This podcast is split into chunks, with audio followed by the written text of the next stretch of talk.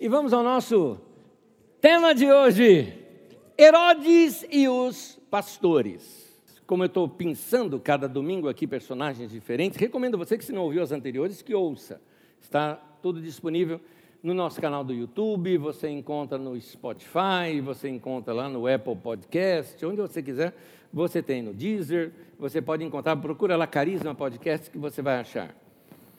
E essas, esses dois personagens, eles são uma sobra na história. Sabe quando você fala assim, isso aí sobrou? É, os dois são uma sobra na história. Mas para entender isso, essa frase que eu estou citando, inclusive, você vai entendê-la melhor lá no final da mensagem. Você vai perceber como esses dois são uma sobra na história, mas você vai entender isso no finalzinho da mensagem. Eu começo falando do Herodes.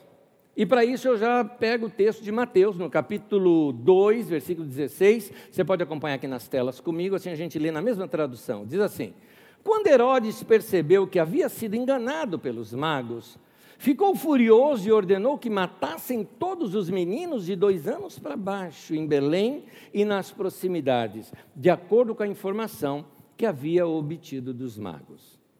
Você que ouviu a mensagem domingo passado, viu sobre os magos do Oriente, e Herodes, ele ficou sabendo que esses homens estavam dizendo: vai nascer um rei. Nasceu, na verdade, nasceu um rei em Israel. É, é, um dos magos, o pessoal dá lá aqueles nomes para eles, eu achei que um dos magos deveria se chamar Barrichello, né? porque eles chegaram atrasados. Jesus já tinha nascido quando eles chegaram. Né? Então, nasceu alguém aqui. E, e, aí o Herodes manda pesquisar e fala para eles: vão lá ver e voltem para me avisar. E eles foram avisados em sonhos: não volta para lá e vão por outro caminho.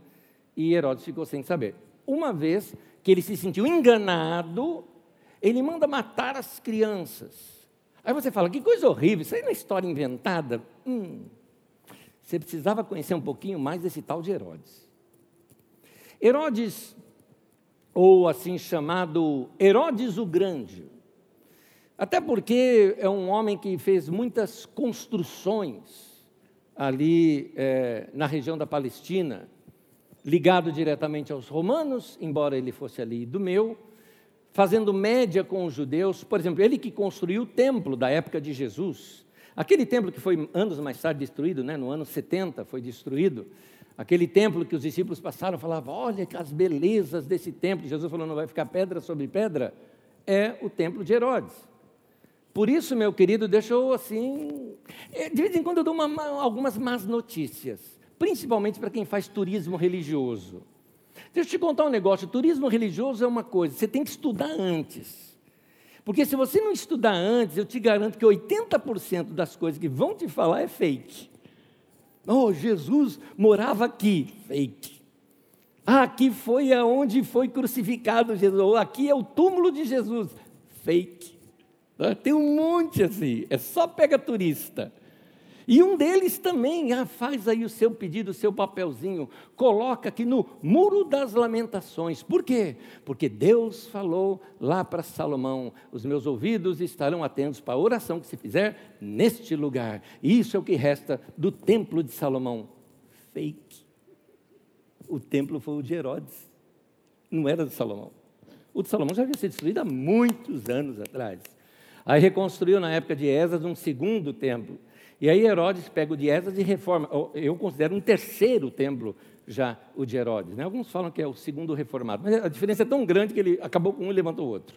E era todo tal. Então o que você vê lá de muro que foi destruído nos anos 70 é o de Herodes. Mas voltando aqui. Herodes fez muitas construções, mas algumas delas são muito significativas. Eu vou mostrar duas aqui para vocês. O Heródio, ou Heródio, ou Heródium, né, uh, era uma, uh, uma, uma um, a casa nas montanhas de Herodes, tá? Tanto que é aí que ele foi enterrado, inclusive recentemente descoberto ali uh, uh, onde foi enterrado Herodes. Mas porque dá para notar que é uma fortaleza, mas era só um lugar de veraneio dele, vamos dizer assim. E a outra que está completamente destruída, por isso que, que fica feio, massada, porque teve uma destruição lá nos anos 70, era exatamente uma fortaleza de defesa militar. Herodes tinha tanto medo de ser morto que ele tinha de guarda-costa dois mil homens. de exército de guarda-costas dele. Claro que revezava entre si. Mas um cara ter tanto medo que põe duas mil pessoas, ele era um homem louco.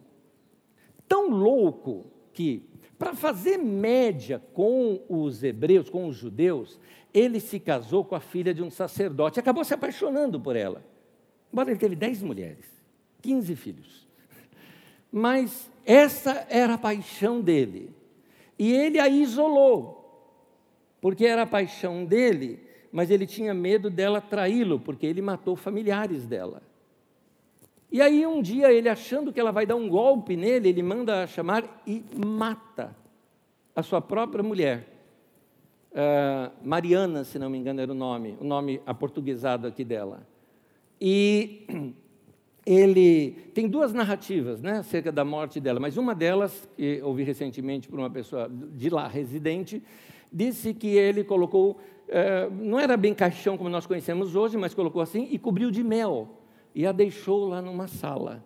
E lá ela ficava. Só que ele ficava chamando pelo nome dela, pelos palácios. E por que ela não volta? Ele pega um dos seus funcionários e fala: vai chamá-la. E ele não, tem, vai. Ele foi, foi, foi e voltou. Ela não, não a encontrei. Mandou matar o cara. Ele era louco mandou matar três filhos dele, com medo que os filhos dessem golpe de Estado nele. Filipe I, por exemplo, foi morto e teve mais alguns outros. Herodes Filipe, né? Ele põe o nome dele em todos eles.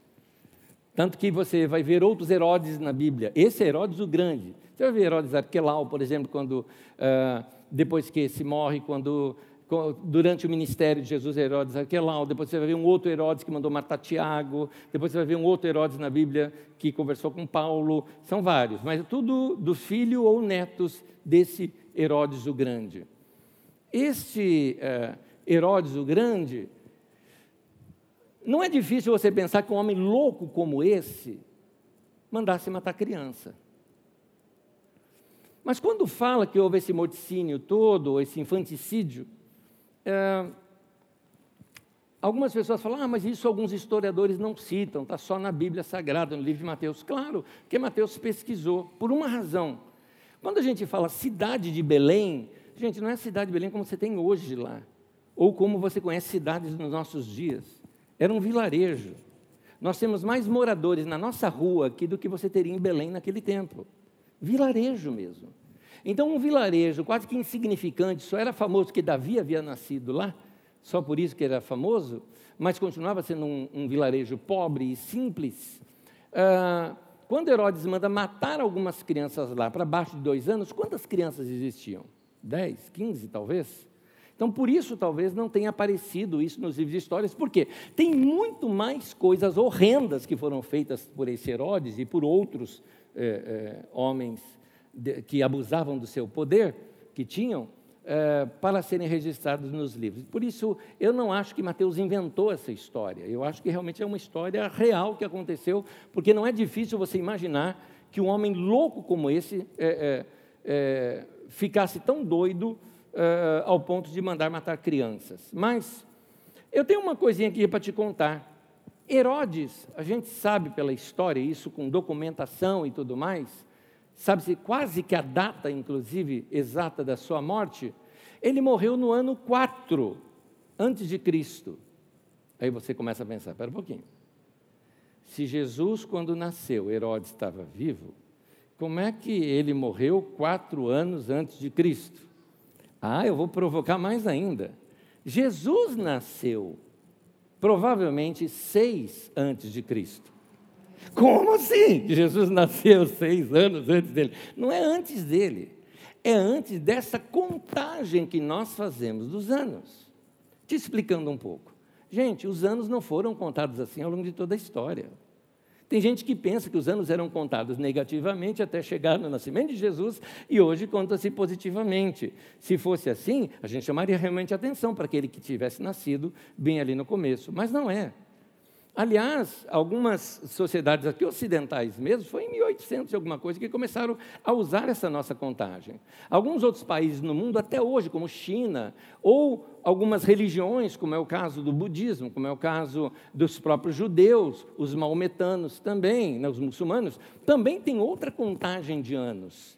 Essa contagem nossa, chamada contagem da era comum, ou a contagem em que foi simplesmente é, instituída entre nós, aconteceu por quê? Bom, vamos lá. Você já sabe da história do Império Romano. E depois do Império Romano, lá pelos anos 300 e pouco, você vê que a, o cristianismo se tornou a religião oficial do Império. O cristianismo se tornando a religião oficial do Império, como é que se contava os anos naquele tempo? De duas maneiras, dentro do Império. Se contava, primeiro, desde a fundação de Roma.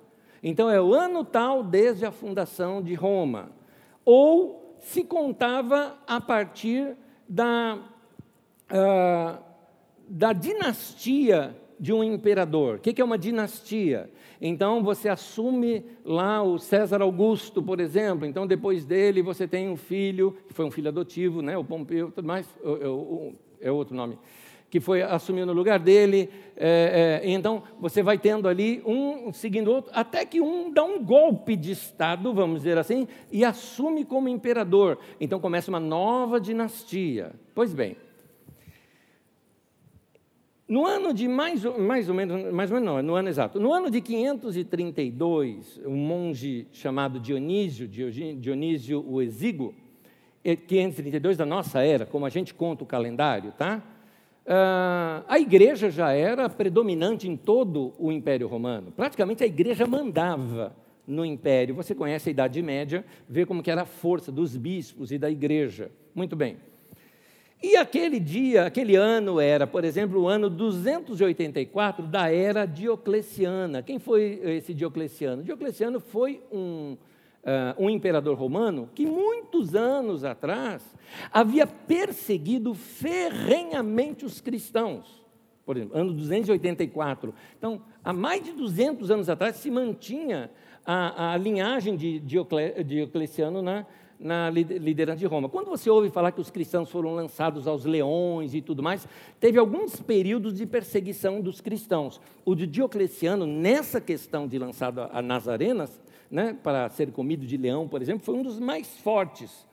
E esse cara, claro, pensou dessa maneira, falou: injusto a gente chamar o nosso ano pelo nome, é, o nosso calendário, pelo nome de um tirano perseguidor dos cristãos para datar os nossos eventos. Então vamos começar a datar os nossos eventos a partir do nascimento de Jesus?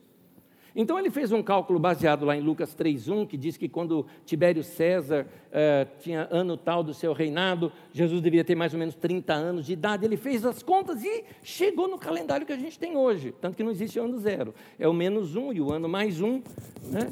É, que é o nosso daqui em diante, e ele fez esse calendário. Esse calendário foi sendo aceito ao longo dos anos em vários é, é, em vários espaços do Império, e até depois que caiu o Império Romano, como Espanha e Portugal, usaram esse calendário muitos anos depois. Né? Cada um tinha os seus próprios calendários, assim, e suas próprias referências. Uh, e então ele começou a fazer esse cálculo. O que, que aconteceu? Ele errou por seis anos. É isso. Em torno de quatro a seis anos ele errou nesse cálculo que ele fez. É por isso que a gente fala que Jesus nasceu seis anos antes de Cristo. Então, é, por isso que os historiadores hoje em dia costumam chamar de era comum e não mais antes de Cristo e depois de Cristo. Antes da era comum e depois da era comum. Então, nós estamos em 2021 da era comum. É isso aqui. Eu estou dizendo isso porque os apocalípticos nos nossos dias fazem uns cálculos, meu Deus do céu e pega alguns cálculos e números e tudo mais e tal, tal, tal, e prevêem a volta de Jesus no ano tal, quando esse calendário é só uma, uma ideia que alguém teve de fazer uma contagem que está errada, inclusive. Não é? Então, não caiam nisso. Voltando aqui à nossa história de Herodes. Herodes era um cara mau, um louco. Ele era um homem poderoso mas com medo de uma criança tirar-lhe o poder. Olha a loucura desse cara. E aliás, que loucura idiota, não tem outro termo para ser usado. Porque se ele já era velho, Jesus tinha acabado de nascer, ele nem ia ver isso. mas era o nome dele na história que ia assumir, porque ele entendeu que Jesus começaria uma nova dinastia. Era essa que era a ideia dele quando ele falou, é nascido o rei dos judeus. Então, ah, ah, é importante a gente saber uma coisa aqui. Quando Herodes começa a perceber que vai perdendo o poder, ele faz de tudo para lutar para ficar no poder. E aqui eu começo a entrar aqui nas minhas mensagens. Vamos lá. Me diz uma coisa, é uma, uma, é uma pergunta que eu tenho. Quando uma pessoa recebe poder, e aqui entenda-se poder, vamos trazer aqui no nosso, nosso nível, desse auditório aqui, seja que poder que for. Poder religioso, eclesiástico, né? é poder. Poder monetário, financeiro, promoção, isso é poder. Poder político, posições políticas, por exemplo, é poder. Poder no seu trabalho, poder de é, é, graduação, promoção, promoção no seu trabalho. Minha pergunta é: por que algumas pessoas, ao serem investidas de poder, elas mudam? O cara era brother teu, tomava com você as coisas, brincava com você, tomava o café junto, e aí o cara virou chefe e não anda mais com você. É diferente agora. Poder monetário, você já ouviu falar em rico novo?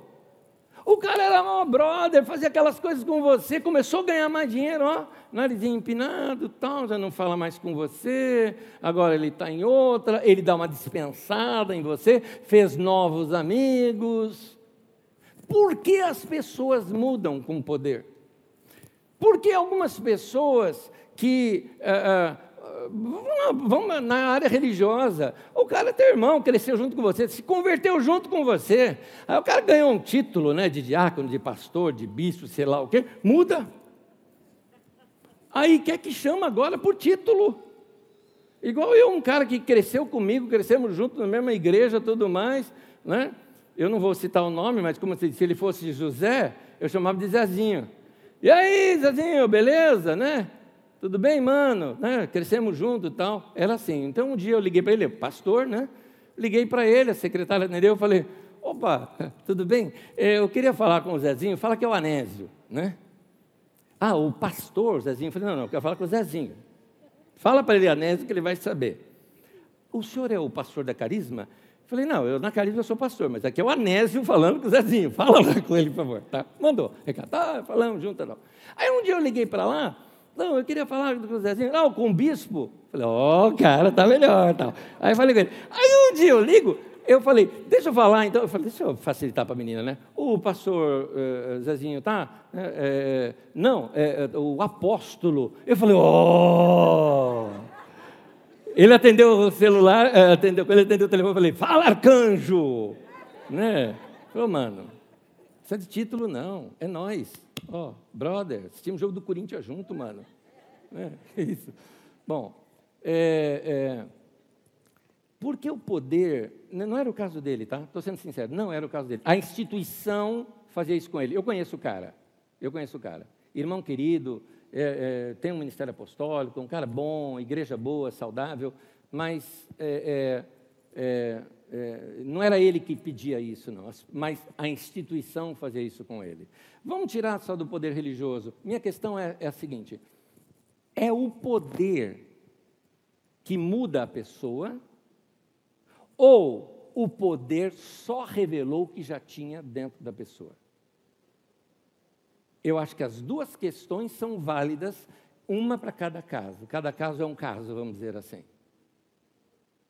Nesse sentido, Tolkien estava certo naquele Senhor dos Anéis, my precious. Aquele poder que vai mudando a pessoa, ela agora tem poder, muda a personalidade. Você vê isso lá no Senhor dos Anéis, você vê isso em Star Wars com Darth Vader, né? Você vê isso daí tudo. Pois bem, parece uma coisa tão distante para a gente, né, quando a gente vê em filme. Mas será que não é lição para o nosso cotidiano? Será que a gente não usa nossas posições sociais para relativizar as pessoas. É, as pessoas temem perder o poder.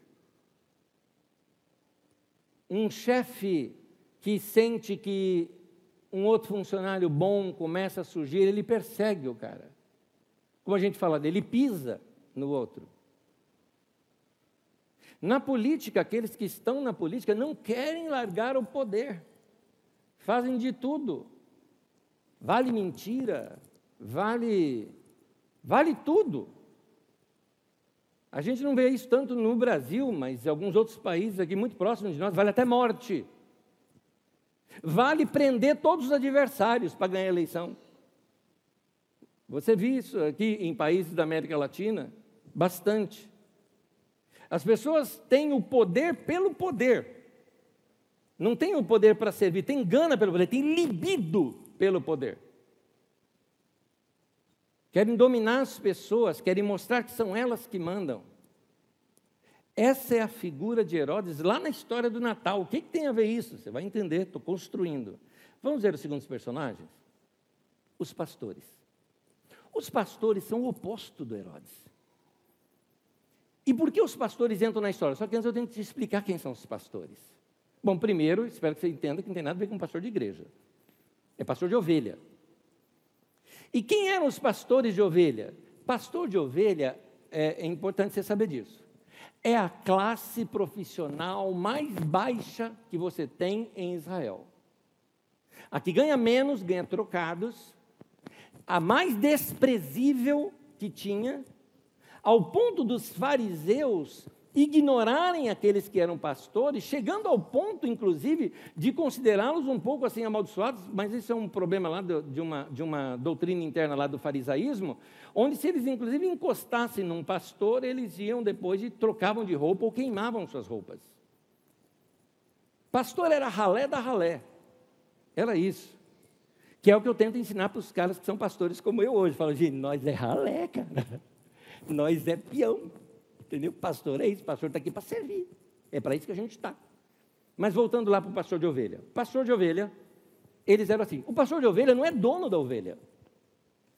As ovelhas, no caso aqui que nós vamos ver, que são as ovelhas lá da, da região de Belém, ali não havia um dono, haviam os donos. Ou seja, cada casa, cada família, normalmente tinha uma ovelhinha, alguma coisa. A casa, por exemplo, onde Jesus nasceu, você vê lá que tinha manjedoura. Manjedoura é lugar onde se dá comida para os animais. Os animais eram guardados dentro de casa. Então, é, todo mundo guarda o seu animalzinho ali dentro de casa e tudo mais. Aí vem, então, eles juntam ali as ovelhas de todo o vilarejo. Um menino, um moço, aquele cara que nunca consegue profissão, aquele cara que não serve para ser carpinteiro, não serve para ser agricultor porque o cara é ruim, vai cuidar de ovelha. Pelo menos você ganha um troquinho.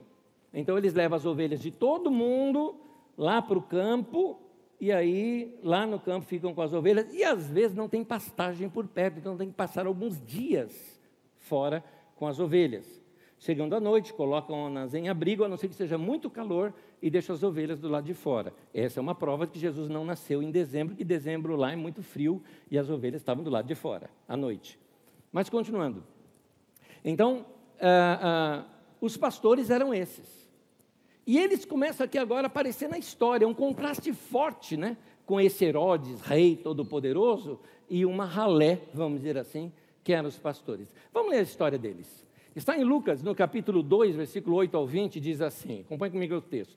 Haviam pastores que estavam nos campos próximos e, durante a noite, tomavam conta dos seus rebanhos. Você vai notar que eu, três vezes, eu vou destacar em negrito e você vai entender ao longo da mensagem o porquê que eu destaco essas três coisas, mas tente memorizá-las.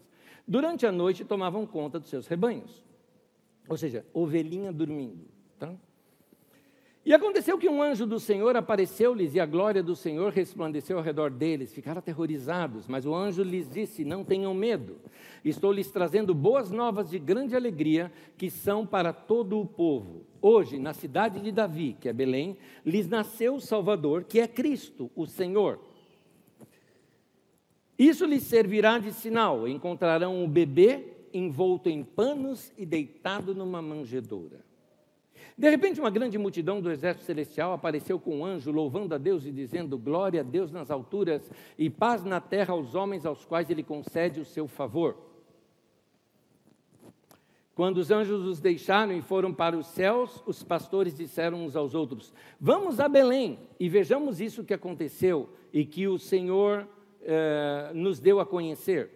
Então eh, correram para lá e encontraram Maria e José e o bebê deitado na manjedoura.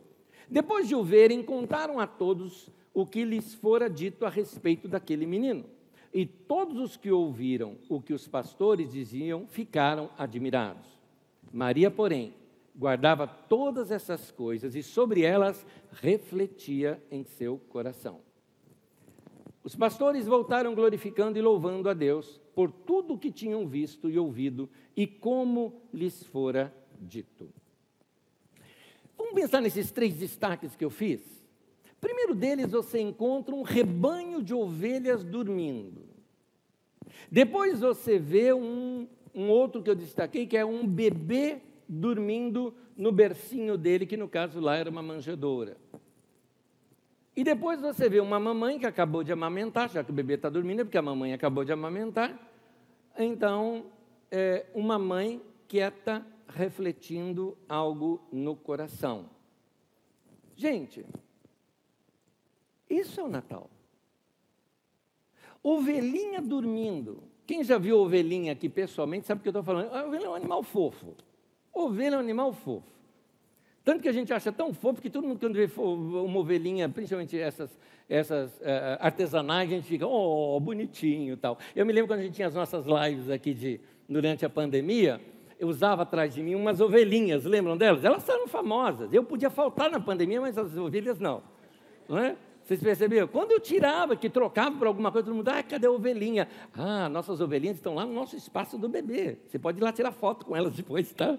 tá elas estão lá, elas existem. Então, uh, uh, as ovelhinhas são fofas demais. Imagina a ovelhinha dormindo. Se você chegasse num lugar assim à noite, aquele monte de ovelhinha tudo dormindo. Como é que você chegaria naquele lugar? Você chegaria assim, ding-dong bell, ding-dong bell, da, da, não. Você ia falar, tá, tá, estão dormindo. Você não faria isso. Um bebê dormindo. Quem aqui já teve bebê em casa? Não importa quantos anos faz isso. Você já viu bebê em casa? Ok. Ou seja, você foi visitar um bebê. Bebê está nanando lá no quarto. As pessoas até já falam assim com você, né? Porque normalmente quando a gente não tem o bebê e chega na casa alguém tem um bebê, você fala, olá, a pessoa, olá, tudo bem? Ela já está no outro clima. Vem ver ele lá no quartinho. E aí você vai na pontinha do pé, não é? É assim. O Natal é um bebê dormindo. É uma mamãe quietinha meditando. É ovelhinha dormindo. Aí eu te pergunto: o que, que tem a ver com rojão? O que, que tem a ver com bagunça? E outra, para que essa agitação toda? Você vai em mercado essa semana? Dez Pai Nosso antes de você ir. Meu Deus do céu. Você briga para achar lugar. Você para o teu carro, está vendo algum carro sair, você levanta a mão para o céu, agradece, tem gente orando para achar lugar. Testemunho na igreja. Irmão, conta a benção, irmão. Ah, não estava encontrando lugar, eu orei para Deus e Deus abriu um lugar, uma vaga no estacionamento. Ele dando testemunho disso agora. Você para o carro, espera o outro sair, o outro vem de reta na sua frente. Gente, eu vi, não estou falando, eu vi, e aconteceu com a gente também.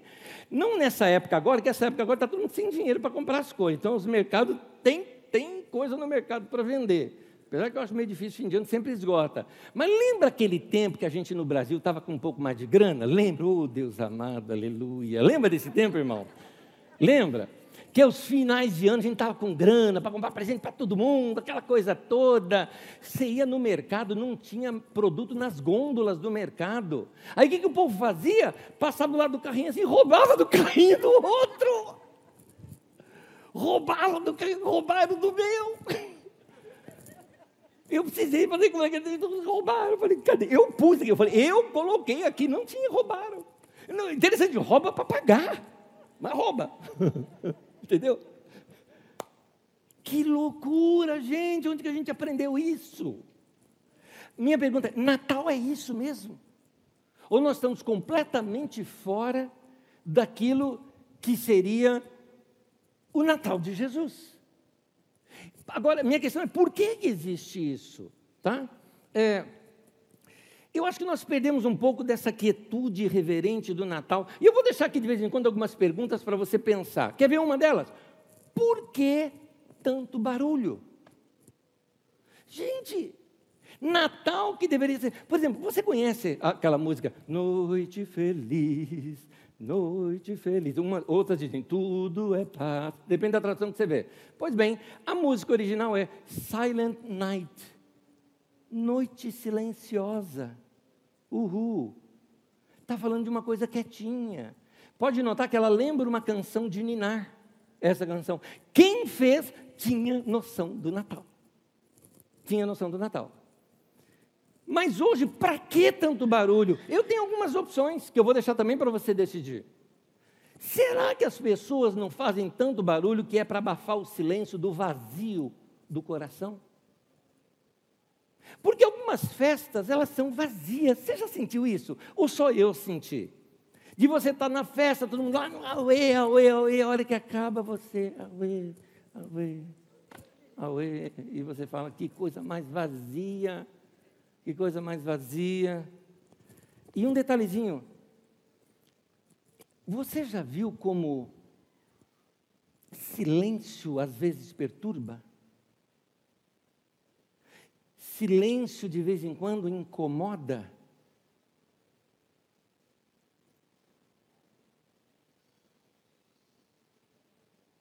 Você viu?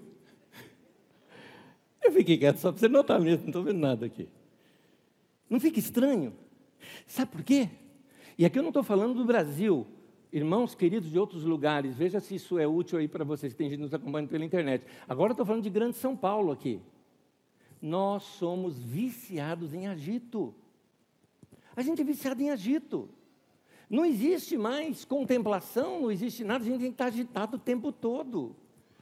Se entrar no carro, você tem que botar um somzão. Porque senão, senão você não dirige, você não vai. Entendeu? Então, é, é, é, a, a, gente faz barulho de sexta-feira, e às vezes eu tenho contraste, né? porque minha vida é meio no contraste. Né?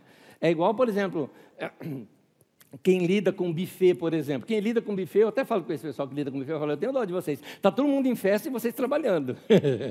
Não é ruim, quem trabalha em buffet sabe o que eu estou falando, né?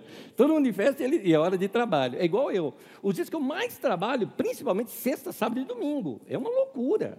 É uma loucura. Ontem eu comecei entre sete e meia oito da manhã, eu terminei uma e meia da madrugada, igual do domingo, né? Com outras coisas para fazer tudo mais. Hoje você já sabe, vai até a noite aqui. Eu acabo, segunda eu nem durmo e acordo, eu morro e ressuscito. Né? Segunda é minha folga. Então, quando o pessoal fala assim, sexta-feira! Eu falei, peraí, você está falando outra coisa aqui, sexta-feira para mim é horrível nesse sentido. Mas olha, veja, a gente parece que tem que ter né, é, agito, agito, agito, agito. E aí, quando você não quer o agito, a pessoa fala, você está bem? Não, não, meu, vamos lá, o pessoal vai, vai sair tudo mais, vamos encontrar uma galera. Tá, tá. Cara, estou lendo um livro tão gostoso, eu estou afim de ficar lendo. Você está bem? Parece que é errado quem não quer. Entendeu? Eu até contei isso aqui, não está no meio dos outros, mas eu lembrei. Isso me faz lembrar um dia que eu fui assistir o meu querido Corinthians, né, tempo que jogava Libertadores, né? E, e, fui assistir um jogo da Libertadores, e aquele jogo, corintiano já sabe o que eu estou falando, é sofrimento. Parece que gol só sai aos 45 do segundo tempo, né? Sofrimento. Então imagina, e eu fui aqui com todo respeito a Gaviões da Fiel, eu estava lá no meio da Gaviões aquele dia, né? E aí, assistindo o jogo, e o time não ia, gente, e assim, não podia nem empatar, sabe, sabe aquele jogo que não está legal, e você ali, né? Sofrimento, sofrimento. E os caras lá, Timão, Timão. E eu já não estava, estava assim, né? Primeiro que eu queria sentar, não podia sentar. Todo mundo tem que ficar em pé. tá bom, cansado já, em pé, assistindo o jogo assim já. Né? Aí daqui a pouco, vem dois camaradas, grandão aqui, ó, dois, cada lado meu. Aí, mano, dá força pro Timão. Aí eu falei, claro, Timão, Timão. Fui lá também, fazer o quê? Claro, claro, mano, é nós, Corinthians, vai lá, tá, tá. Nunca mais fui na Gaviões.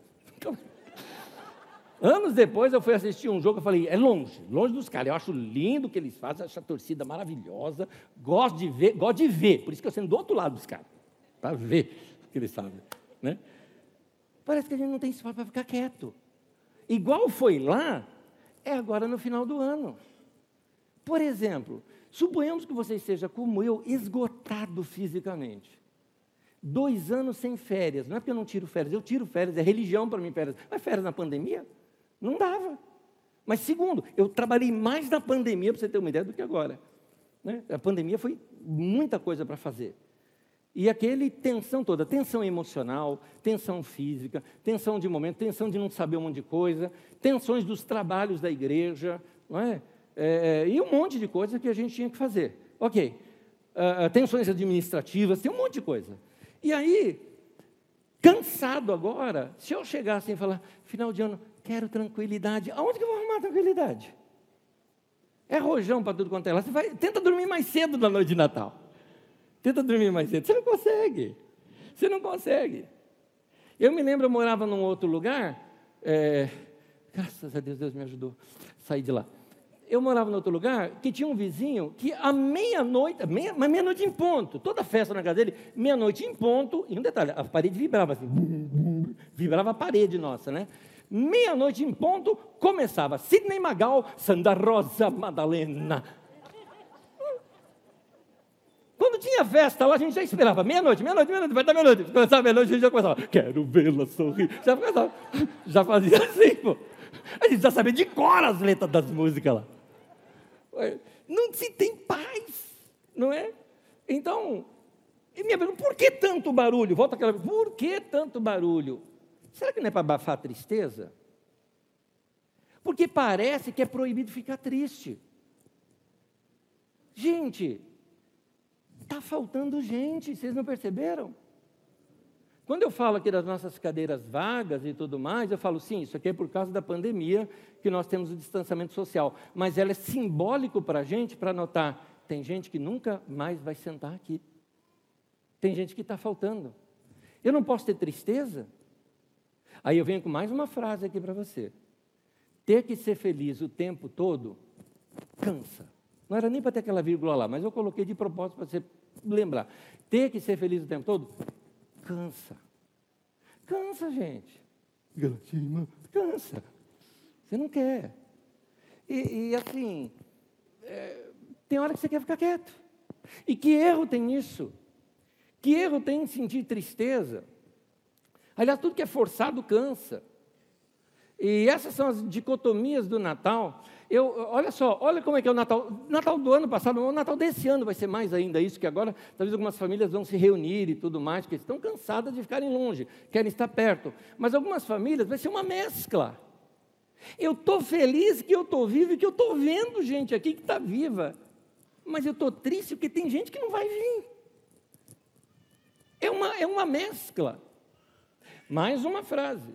Não há nenhum problema em sentir felicidade e tristeza ao mesmo tempo. Frase de um psiquiatra, o Daniel, bem conhecido nas, nas redes, amigo nosso, inclusive, querido, fomos a mesma igreja. É, eu te digo uma coisa. É, qual o problema em estar triste? Aliás, é uma mescla. Eu estou feliz que eu estou vivo que eu estou te vendo vivo, mas eu estou triste que está faltando alguém do lado. É uma mescla. E isso não é. Até um psiquiatra que diz, não é nem um pastor dizendo, é um psiquiatra dizendo: está tudo bem, você é normal. A vida é assim. Gente, nós tivemos um ano estressante, gente. Pandemia. A pandemia foi estressante. Para nós lá em casa foi, porque a gente, a gente era central de informações da Carisma. E nós anotamos e acompanhamos todas as pessoas que nós perdemos. Gente que era da carisma, gente né, da carisma, e gente que é parente de gente da carisma.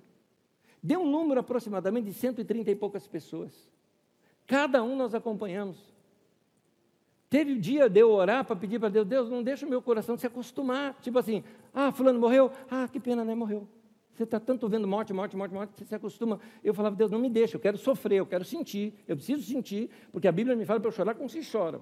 Eu preciso sentir a dor do outro. E ela dói. Então nós tivemos perdas, tivemos economia, a nossa economia, a economia está tá ruim. Está ruim. Eu sei que tem gente ganhando né, com a economia, mas está ruim, no modo geral está ruim. Porque é, é, tem coisas que a gente não aguenta. Quer ver uma coisa que me estressa? Me estressa a nossa política nacional. As pataquadas do nosso presidente me estressa. Desculpa se você gosta dele, eu, eu, sempre fui crítico aqui, então eu sou de todos, tá? De todos. Qualquer um que passa por lá, já sou contra. Né? Eu, eu, gosto de criticar. Mas as pataquadas também de alguns, de alguns é, é, congressistas, que propõem algumas leis e votam algumas leis em segredo, e que eu fico doido da vida com aquelas coisas. Eu fico doido da vida aquelas coisas que são votadas na última semana do ano. Eu estou de olho, estou de olho. Estou de olho. Eu até o vereador da cidade aqui. Estou de olho até na nossa cidade aqui. Aquelas coisas que o pessoal de vez em quando vota ó, na última semana do ano. Eu fico de olho. Porque é aquela coisa na enrustida. Teve uma, vocês devem se lembrar tempos atrás, né? Final do, do, do, Brasileirão, no dia da final do Brasileirão, tudo mais, os caras votando lá, alguma coisinha para ninguém ver, para ninguém saber, ninguém perceber.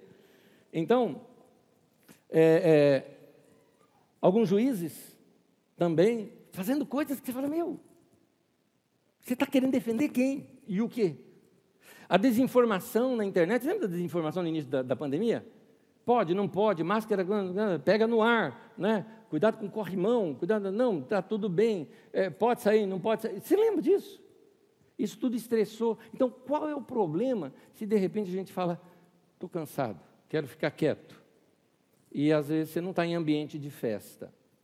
Uh, não me julguem mal que eu vou falar, aqui é o Anésio falando, por favor, não fala agora, não é pastor, palavra, não, é o irmão, teu irmão em Cristo abrindo o coração. Quando começou a pandemia, eu confesso para vocês que eu ficava assim, né, na questão do isolamento, como assim, né? Não ver gente, sem festa, sem o nosso cultão, né? Aquela coisa toda, é, é, sem abraço, sem o auê dos cultos nossos, é, sem, sem nada disso, estava difícil. Aí veio a pandemia, e aí você começa a ver que tua casa é uma delícia. E que é gostoso ficar lá. Aí você vê que aquela agitação toda, de repente, fica, cara, poder ler um livro, está ficando bom. E agora, o que, que eu faço que eu gostei? e agora?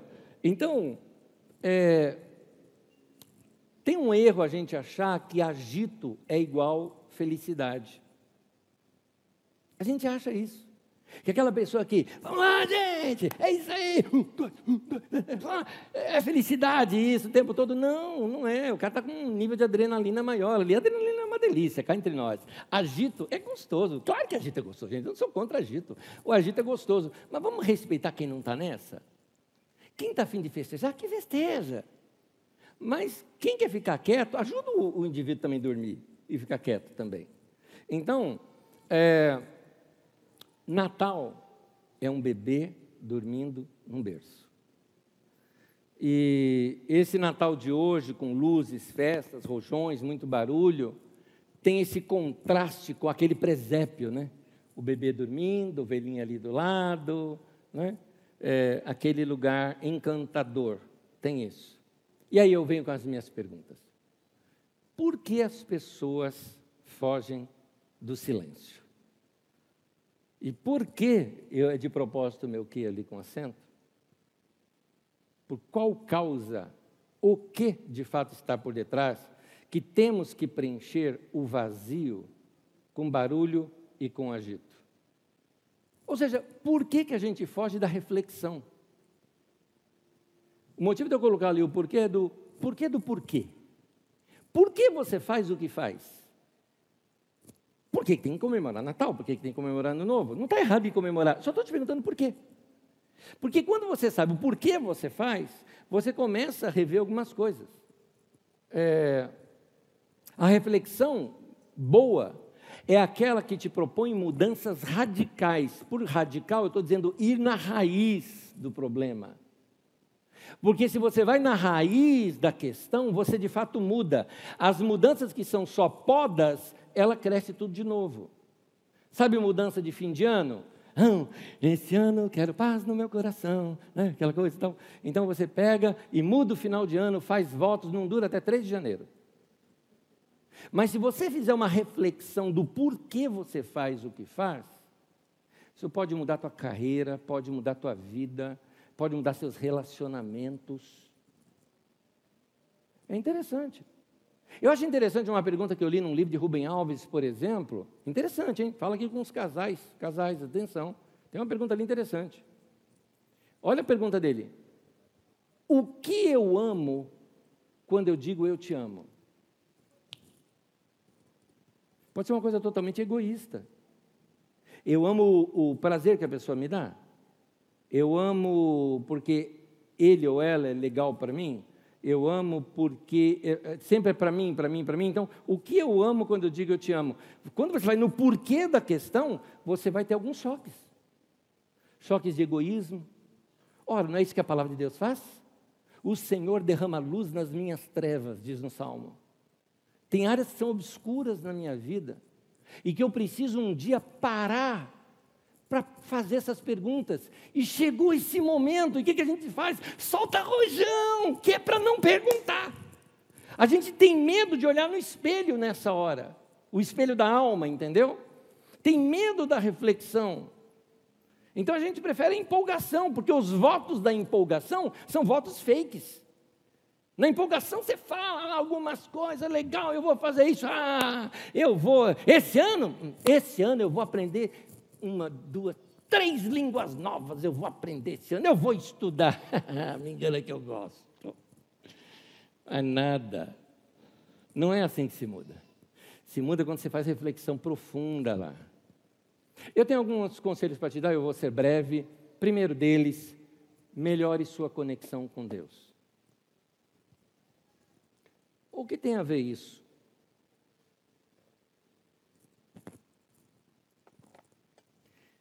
O que tem a ver isso com o que eu venho falando sobre silêncio e reflexão? É porque algumas vezes para você ter uma forte experiência com Deus, não é de um que nem a gente fala aqui na igreja, né? Na igreja, eu digo na igreja de um modo geral, né? Às vezes não é daquele culto do poder que você está precisando, você treme, recebe o Santo, treme todo, fala em línguas e tal. Mas não é disso que você está precisando. Talvez você esteja precisando de uma coisa que didaticamente eu estou fazendo aqui. Por que você acha que nós estamos falando aqui? Viemos aqui de outubro para cá fazendo isso. Momento da oração silenciosa. Gente, pastor é um didáscalos. Ele tem que ensinar. E você ensina por repetição. Eu estou querendo te mostrar que você pode chegar na tua casa parar diante de uma flor, como Jesus ensinou, observai os lírios do campo, observai as aves do céu, parar um pouco diante da natureza e refletir, e quem sabe você encontra algum desses porquês. São momentos, já já eu falo sobre esse encontro com você, mas primeiro é o seguinte: primeira coisa, o seu próprio encontro com Deus. Quem é você diante de Deus? Vou usar aqui uma palavra: nu diante de Deus.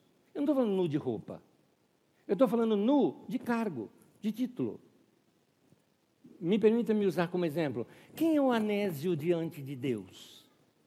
Diante de Deus ele não é pastor, oh, o cara é pastor. Você acha? Que o pastor chega diante de Deus assim, pede licença assim, na fila de oração, né? Pede licença, pessoal, dá licença, licença, oh, pastor, pastor, pastor, licença, licença, licença. Oh, pastor, pastor, pastor, dá, oh, Deus, o oh, anjo, me passa lá na frente, na fila. Você acha que é isso? Ah, para, para. Quem é esse cara diante de Deus? Porque diante de Deus, como é que você esconde pecado de Deus? Tolinho. Que você esconde isso? Ou você acha que eu não peco? Todo mundo peca. Todo mundo erra. Todo mundo tem falha. Então, é, é, a gente precisa desse encontro com Deus, dessa experiência com Deus. Mas para isso, a gente tem que tirar, às vezes, da nossa alma. O agito na nossa alma é para nos distrair. É o fake nosso. É aquela pessoa que se enfeita toda e por dentro está quebrada. Na festa ela está linda, por dentro está um caos.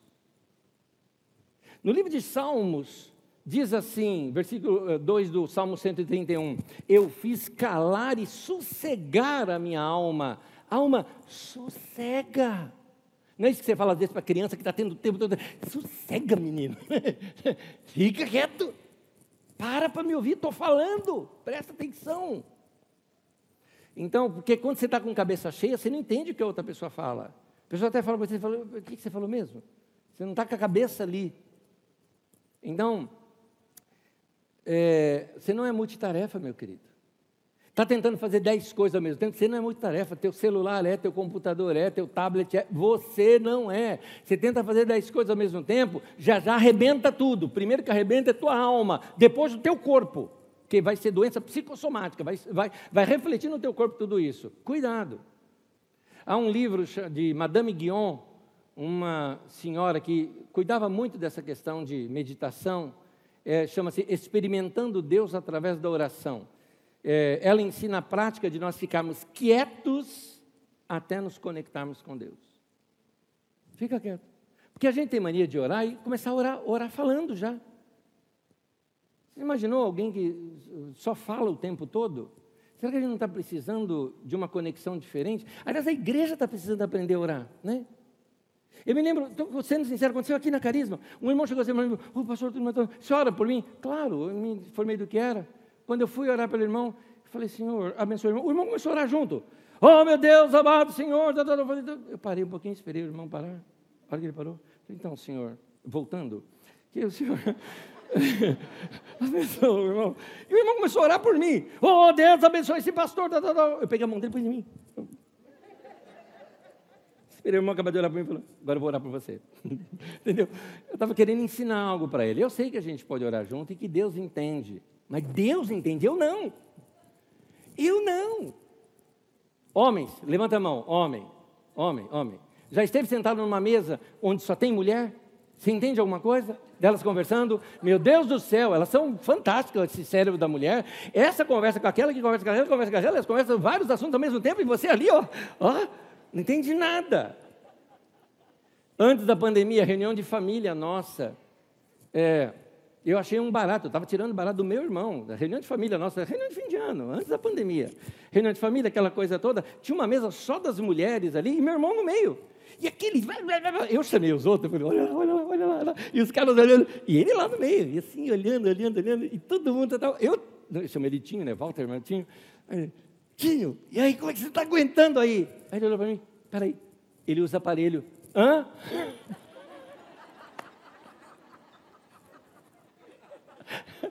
Aí ele botou o aparelho. Eu entendi. entendi. Tinho, Para você. Eu sei que ele me acompanha. adoro, adoro meu irmão. Então, é, bom humor em pessoa aquele ali. Bom, é, eu, eu, eu vejo que a gente precisa parar para lembrar de algumas coisas. Lembra do Natal que eu falei? Eu vou destacar três coisas aqui. Um rebanho de ovelhas dormindo, ali no texto. Um bebê dormindo. Uma mamãe refletindo no coração depois da amamentação. Esse é o clima do Natal é de reflexão. Segundo, melhore a sua conexão com você mesmo. A quietude ajuda você a ter um encontro consigo. Uma vez eu disse para um amigo, eu falei o seguinte: estou com saudade de mim. saudade de mim. Tô, não tive tempo para mim. Só coisa, fazendo eu trabalho, eu trabalho, atendendo pessoas, falando com pessoas, falando com pessoas, sabe, vivendo para fora de mim. Estou com saudade de mim de sentar comigo e falar, e aí, Anésio, beleza, cara? Tá tudo bem? O que você quer fazer hoje? O que, que você quer fazer hoje? Ou como um dia que eu estava em casa, né, minha folga, segunda-feira tal, um dos meus filhos chegou, naquele tempo foi de escola, não era trabalho ainda, que ele tinha chegado, era mais novo, né? E eu estava assim, sentado no sofá, eu ia jogar um videogame, mas resolvi não jogar, e fiquei sentado, no sofá. E ele chegou nessa hora. Ô pai, beleza? Beleza, filho? Tá tudo bem? Falei, tá tudo bem. Ele, tudo ok, pai? É tudo. Você quer fazer alguma coisa? Falei, estou fazendo. Nada. É uma delícia fazer nada. Era o que eu queria naquele momento. Eu estava esgotado, estava cansado. É, eu sei que isso vai parecer chocante, que eu quero aqui para a nossa teologia evangélica. E eu respeito, claro, que se num apelo você tenha falado assim para alguém, que se você receber Jesus na sua vida, a sua experiência com Cristo vai ter todas as suas necessidades humanas supridas. É verdade quando você está se tratando de salvação. Mas no livro do princípio, os livros de Gênesis, mostra uma coisa interessante.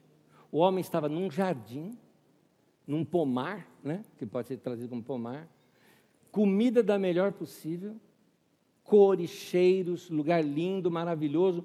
O próprio Deus descia no final da tarde para bater papo com ele, e Deus viu que o homem estava só. Tinha até Deus, mas estava com solidão. Então, ele tinha Deus, tinha jardim, tinha animais, mas sentia solidão. Por quê? Todo ser humano, em algum momento da sua vida, sofre de solidão. E não tem nenhum pecado nisso. Bem-vindo à crise humana. A crise humana ela começa no Éden. Por quê? O Éden é, é fantástico quando a gente vê os símbolos daquilo lá. Aquele texto é um texto fantástico, é um texto poético para te ensinar do porquê das coisas. Por que, que o homem estava num jardim e foi expulso no jardim? É a maneira poética de explicar um vazio que tem dentro de nós. Nós fomos expulsos de um jardim e a gente passa a vida inteira buscando esse paraíso perdido de novo. E aí tem uma coisa que nos lembra o jardim: o trabalho. Porque o trabalho me lembra o jardim. O trabalho me lembra que eu estou produzindo. O trabalho me lembra aquele, aquela alegria, aquela dopamina, né? aquela alegria, aquela sensação boa que você tem quando você realiza algo. Mas isso pode ser um sinal negativo. Casais, de novo aqui com vocês eu falo. Presta atenção, se o que realiza o teu, teu cônjuge é o trabalho, se ele ou ela, aqui é o exagero, não é que o trabalho é bom, eu tenho prazer no meu trabalho, eu amo o que eu faço, não é isso que eu estou falando, estou falando do segundo passo. Se a pessoa só vive para o trabalho, é melhor você perguntar se ela ou se ele está sentindo falta de alguma coisa. Porque, sabe, tampando buraco com o trabalho. Quando a gente está mal, o que, que a gente tenta fazer? Pô, trabalhar, vou trabalhar, porque aí eu me distraio, eu encho a minha cabeça, eu me realizo, eu faço, eu aconteço. Só que você não vive. Porque o trabalho só te consome.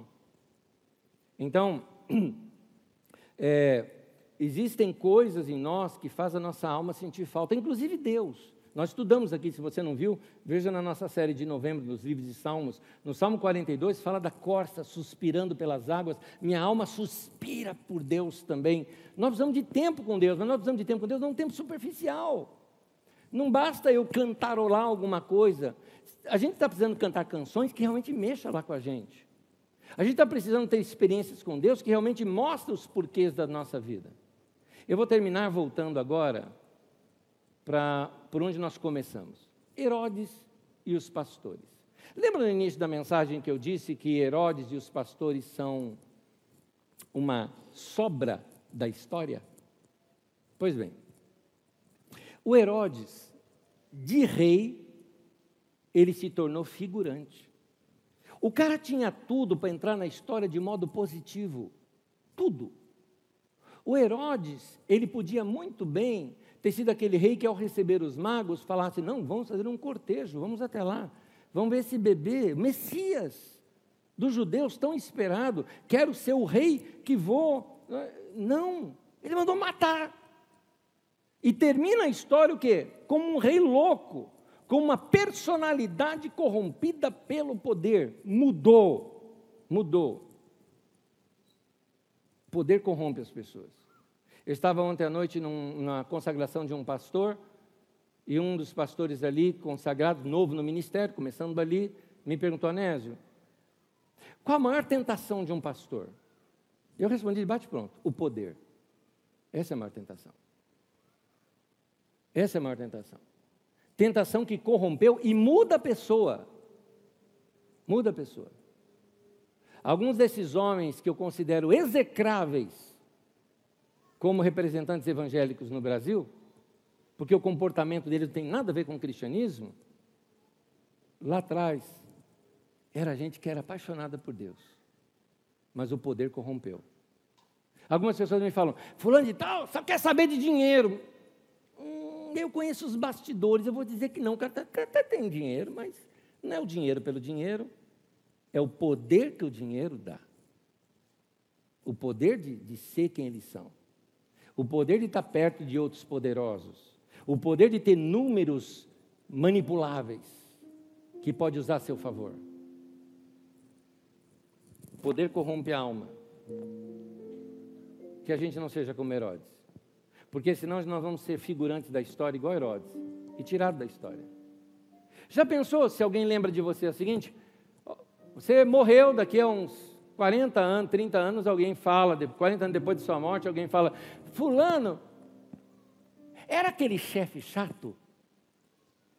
Quer dizer, você não tem mais nem nome, é o chefe chato. Era aquele cara que te perseguia no trabalho? Ah, tá, sei quem é, sim, sei. Você queria ser lembrado assim? Era o rei que matou criancinha? É isso? É assim que você quer ser lembrado? Vamos pular para o outro, os pastores. Por que, que eu digo que os pastores também viraram sobra? Ora, gente, tadinho dos caras. Ninguém fala deles. Você vai lá em Natal, falei no domingo passado, você viu que até mostrei as fotos, você vai lá em Natal, aqui em Rio Grande do Norte, você tem lá estátuas enormes, né, dos três reis magos. Os caras não eram rei, viraram rei. Nem disse que era três, mas tudo bem, vai, eram três presentes, você pode até pensar nisso. E ainda viraram santos, tem o dia de Santo Reis. Os caras nem eram da religião cristã, nem, nem, nem judeu, eles eram de outra religião. Esses caras que eram judeu, que eram lá, que foram lá e adoraram o Cristo, você nunca viu assim os, os três pastores magos, né? os santos pastores, você não vê isso, você não vê. Quando é que os pastores aparecem na história? No presépio, sim, mas pensa bem, eles estão lá por causa das ovelhinhas. É que as ovelhinhas ficam bonitinhas você colocar as ovelhinhas no presépio, aí você bota os pastores junto ali, não é? Mas tem uma coisa para a gente aprender para eles, gente. É que gente simples não precisa de holofote. É isso. Com os pastores a gente aprende de quem Deus realmente gosta e o que Ele realmente quer da gente. Você quer ser um Herodes? Que tem nome, que tem história, Herodes o Grande. Tem até sobrenome, vamos dizer assim, dado pelos outros. Tem título, né? Os pastores, não sabe nem o nome dos caras. Inventaram o nome até para os reis magos lá, né? Mas para esses pastores que foram corretos, não tem nem nome. Sabe por quê? Porque eles servem, levam a mensagem e saem de cena. A glória deles estava em ver a glória de Deus. Era isso. Seja dessa maneira. Eu quero terminar, vou pedir para você ficar em pé comigo. Só uma revisão para reflexão. Aproveita esse Natal para refletir um pouco. A igreja hoje perdeu essa prática da oração silenciosa. Recupera a sua.